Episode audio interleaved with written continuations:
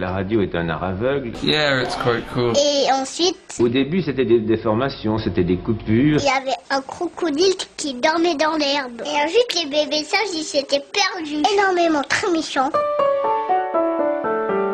Bonjour, bienvenue à bord des interviews d'Eric Cooper. Avant de démarrer, eh bien, j'ai une bonne nouvelle à vous annoncer, puisque, sachez-le, depuis quelques jours, les interviews d'Eric Cooper ont été reconnues par le Conseil supérieur de l'audiovisuel comme service de médias audiovisuels. Alors bien sûr c'est une bonne nouvelle, mais rassurez-vous, nous n'allons pas nous asseoir sur nos lauriers. Aujourd'hui, nous allons découvrir un endroit superbe, c'est la Cité des sciences et de l'industrie située à Paris.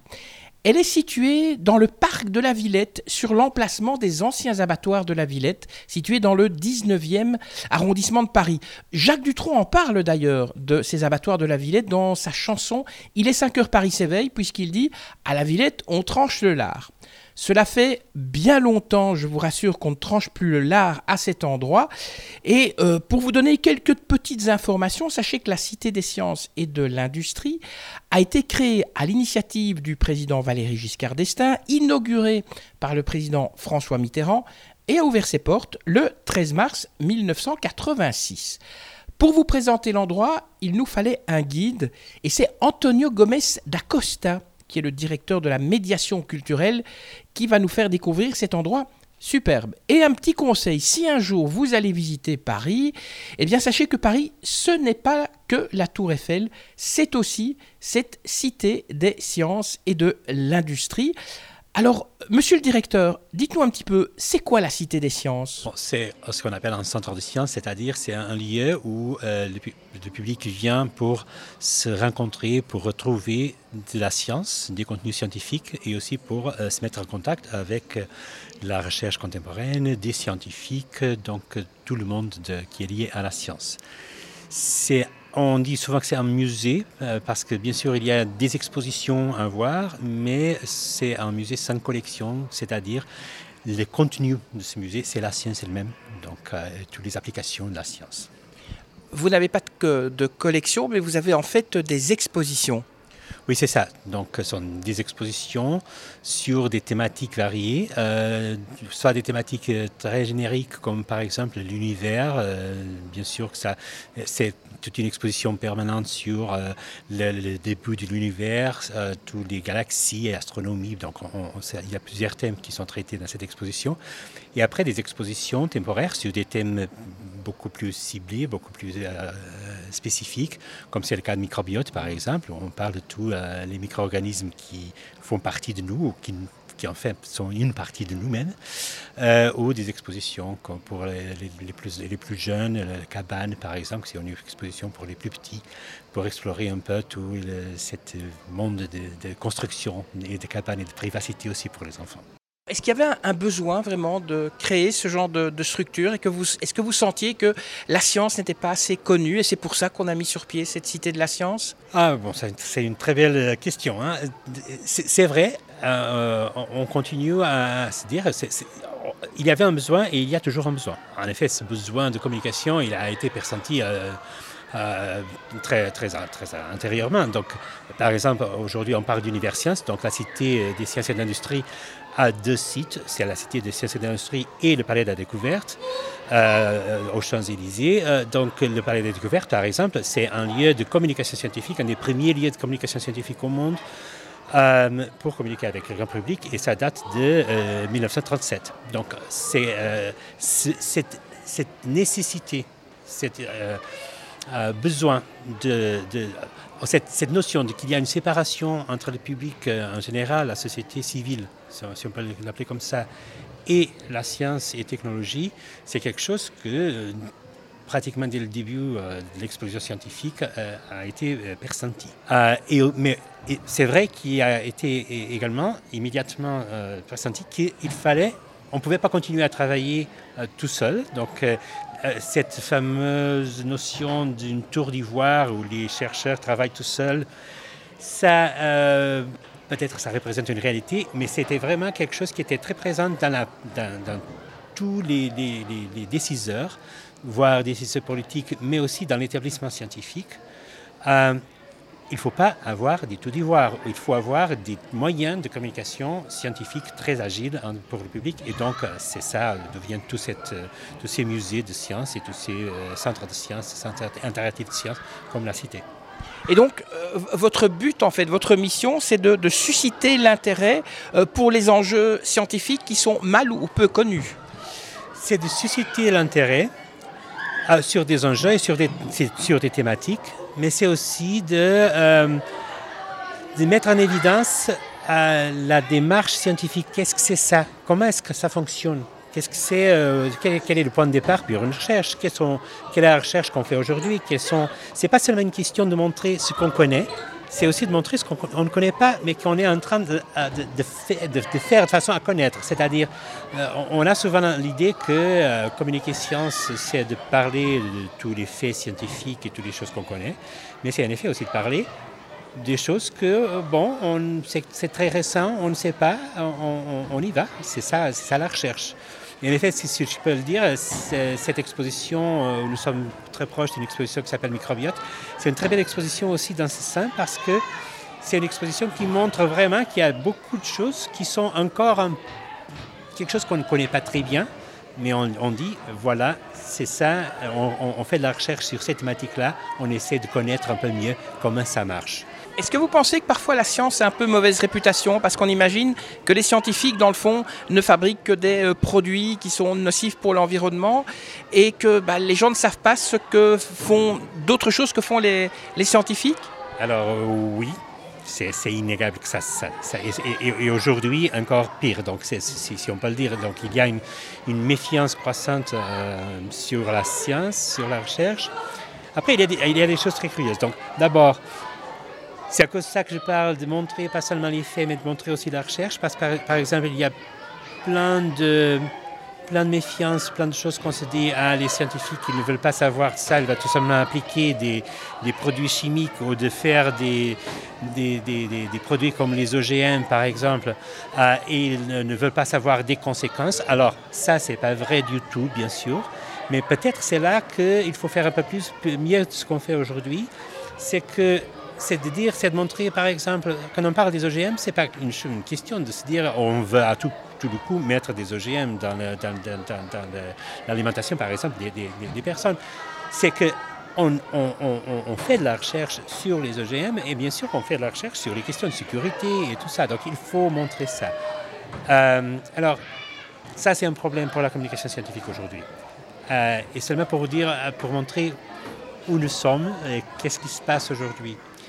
Euh, la même personne, par exemple, ou le même groupe de personnes, peut dire euh, les scientifiques, ils ont raison, il faut absolument faire raison, et, les, dire ils sont, ils, ont, ils ont, ils ont il faut faire attention à ce qu'ils disent. Par exemple, c'est très fréquent quand euh, un même groupe qui disent il faut faire attention aux scientifiques en ce qui concerne le changement climatique et l'environnement.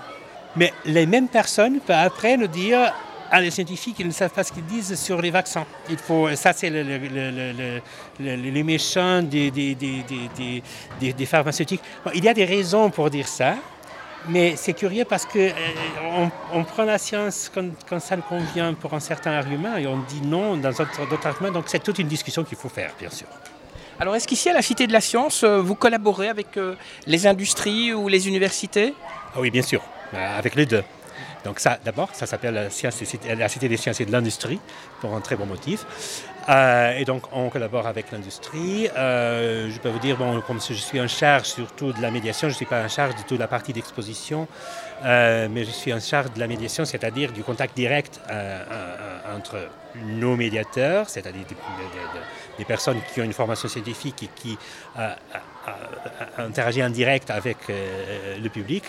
Euh, par exemple, on a tout un programme qui s'appelle euh, Un ingénieur, un, projet, où on met en évidence, on, fait des événements, mais aussi de réguliers pour, les écoles, où on met en évidence, on met en contact avec le public des ingénieurs, euh, des, entreprises qui, qui, expliquent leur démarche pour construire des produits, qu'est-ce qu'ils font aujourd'hui. Euh, avec les, universités, bien sûr, et c'est surtout avec tous les centres de recherche. Il n'y a pas. Euh, Ce n'est pas une question de, travailler tout seul. Au contraire, c'est ça qu'on envisage. C'est, comme je, l'ai dit déjà, c'est de faire le lien entre le monde de la recherche et le public. donc nous sommes intermédiaires entre les chercheurs, les chercheurs qui travaillent dans des centres de recherche et qui travaillent à des universités, et le public. Et il y a plein d'activités qu'on on, fait un contact direct, ça en promo en contact direct avec les chercheurs. Euh, on a par exemple euh, toute une équipe qui travaille avec nous, des doctorants, donc des jeunes chercheurs. On va avoir très, prochainement une semaine de jeunes chercheurs, donc où on met en contact direct les chercheurs et le public, mais aussi bien sûr tout ce qu'on présente, les, expositions, les différents contenus que sommes-nous à, à, présenter euh, D'abord, nous avons des, comités scientifiques euh, ou des, des, échanges très directs avec des chercheurs. Et ces collaborations, elles ne se font que en France ou bien vous collaborez avec des industries et des universités un peu partout en Europe, voire dans le monde? Ah, ah, c'est dans le monde. Euh, on a même euh, des expositions euh, où il y a des éléments de commission scientifique qui sont étrangers, bien sûr. et c'est aussi une question de travailler avec plus proches, c'est beaucoup plus facile. Donc, bien sûr, ça se passe dans tous les pays que je connais. J'ai travaillé déjà au Portugal, et en, Belgique et dans d'autres pays. Il y a bien sûr un premier contact, c'est beaucoup plus direct avec les groupes de recherche qui, qui sont près de nous. Après, il faut se dire, euh, bien sûr, une, chose, c'est que euh, la recherche aujourd'hui, c'est pas euh, faite à un niveau national, voire c'est pas cette image de l'héros qui travaille tout seul dans son laboratoire et qui, fait des découvertes, ça n'existe plus aujourd'hui. Ce sont des groupes à niveau international qui travaillent. Donc chaque fois qu'on travaille sur une thématique, on travaille avec au niveau international. En effet, encore une fois, cette exposition microbiote, c'est basé sur un livre qui n'est pas français, donc c'est d'une chercheuse allemande. Donc c'est pas c'est pas question de c'est sur la science, la science est internationale, donc il faut faire de l'international. Et on sent qu'il y a vraiment une volonté chez vous de toucher beaucoup de publics, que ce soit les plus âgés, les enfants, mais aussi par exemple les malvoyants. Qu'est-ce que vous mettez, euh, comment vous faites pour toucher les malvoyants et qu'ils puissent aussi venir à vos expositions? Euh, C'est pas seulement les malvoyants, bien sûr, il y a des démarches pour les malvoyants, c'est une question d'accessibilité en général. Et là, euh, comme quelqu'un qui, qui, est récent ici à, à, Cité, je suis très, je peux dire, suffisamment indépendant pour le dire que euh, la cité est un exemple à niveau international de tout ce qui euh, est accessibilité.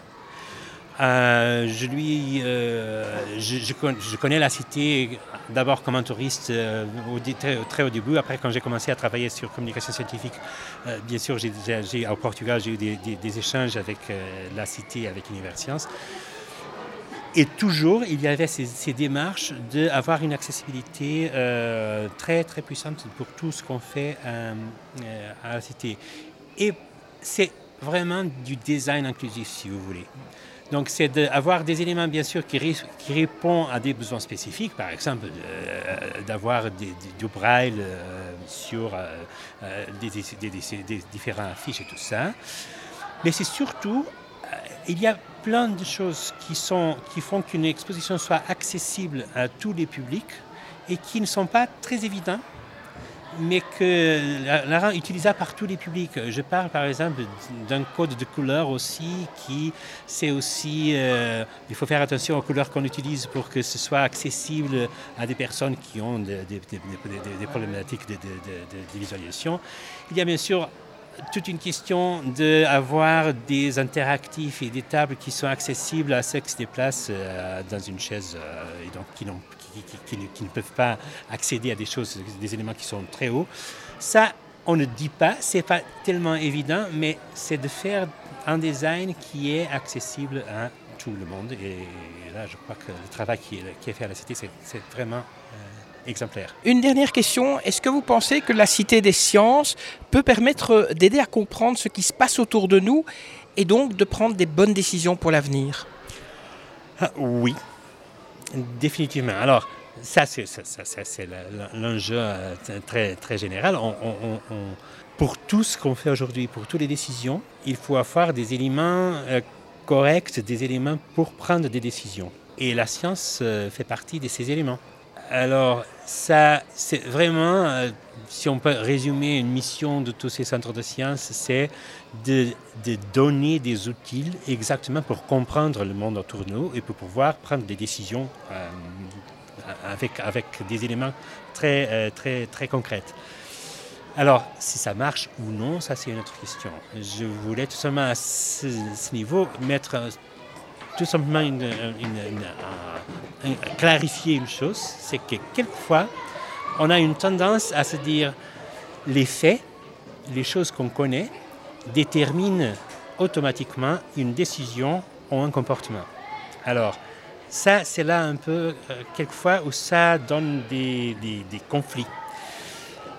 Pour vous donner un exemple, toute cette discussion aujourd'hui qu'on a autour du changement climatique la discussion, c'est curieux parce que la discussion s'est faite toujours, surtout autour est-ce que ça c'est vrai ou non? Est-ce que les faits, les concrets, est-ce que les données scientifiques nous disent qu'il va y avoir un changement climatique ou non? Et on, on reste là. Et la problématique, c'est que les données, ils nous disent ça. Mais ça ne veut pas dire absolument, ça ne absolument rien sur toute une complexité de décisions après à prendre, c'est-à-dire il y a des décisions économiques, des décisions sociales, des décisions politiques à prendre sur ces données. Alors, dans toute la discussion, qu'est-ce qu'on fait normalement? Comme discuter des questions politiques, éthiques euh, et sociales, c'est un peu plus difficile, on essaie de tout simplement se dire, ah, la décision c'est automatiquement euh, déterminée par des faits, et donc, on discute les faits, on discute la véracité des faits. Euh, vous voyez, je ne sais pas si je me fais comprendre. On met la responsabilité sur les faits concrets qui sont déterminés pour la science. Et donc, quelquefois, par exemple, on essaie de dire ces faits ne sont pas vrais. On essaie de nier la science pour aider à un discours éthique, social et politique. Et on devrait mettre, pour ainsi dire, on devrait mettre chaque chose dans sa à son niveau, c'est-à-dire l'effet scientifique, son effet scientifique. Ce qu'on fait avec ça, c'est une chose complètement différente. Si je peux seulement donner un autre exemple. Il y a longtemps, quand on, avait, quand on a commencé à, mettre les lois sur le tabac, j'étais au Portugal en ce moment, je suis un biologiste, mais je travaillais déjà dans un musée, euh, dans un centre de sciences euh, similaire à celui-ci. Et on m'a interviewé à un certain moment et on m'a fait demander euh, comme, un, scientifique, qu'est-ce que vous dites sur les lois d'interdire de, fumer dans des lieux publics? Ce que je dis, c'est ben, comme un scientifique, j'ai rien à dire. Comme citoyen, oui. Comme scientifique, la seule chose que je peux vous dire, c'est que euh, fumer, ça tue, ça, fait du mal, beaucoup. Ce qu'on fait avec cette information, c'est toute une autre question. Je peux vous dire aussi que tous les jours, il y a des, des, personnes qui meurent, qui sont blessées, gravement blessées, par des voitures ce qu'on fait avec cette information, ça est complètement différent de ce qu'on fait avec l'information que fumer, ça tue ou ça peut incapaciter une personne. Donc ça, c'est des faits L'autre chose, c'est la décision et ce qu'on fait avec euh, ces informations. Une dernière question, la, la, vraie dernière question. Vous avez un projet, quelque chose que vous avez vraiment envie de, de, de créer ici à, à, la Cité de la Science? Une exposition ou, ou un sujet dont vous avez, que vous avez envie d'aborder? Ah Bon, euh, on, on, on, on, commence maintenant. Euh, donc, je parle du côté de médiation, mais c'est quelque chose qui est un peu transversal à beaucoup d'autres activités au futur ici à, à, la Cité et à l'université d'une façon générale. C'est exactement le défi qu'on qui, qui a aujourd'hui donc c'est de, faire des approches pour euh, travailler avec ces défis qu'on a déjà parlé, des défis des de, de, méfiances croissantes sur la science, de la méfiance croissante, sur les, les, les, les experts, l'expertise, euh, les, les infox, donc des fausses informations, euh, tout ce qui se passe dans les médias, les réseaux sociaux et tout ça.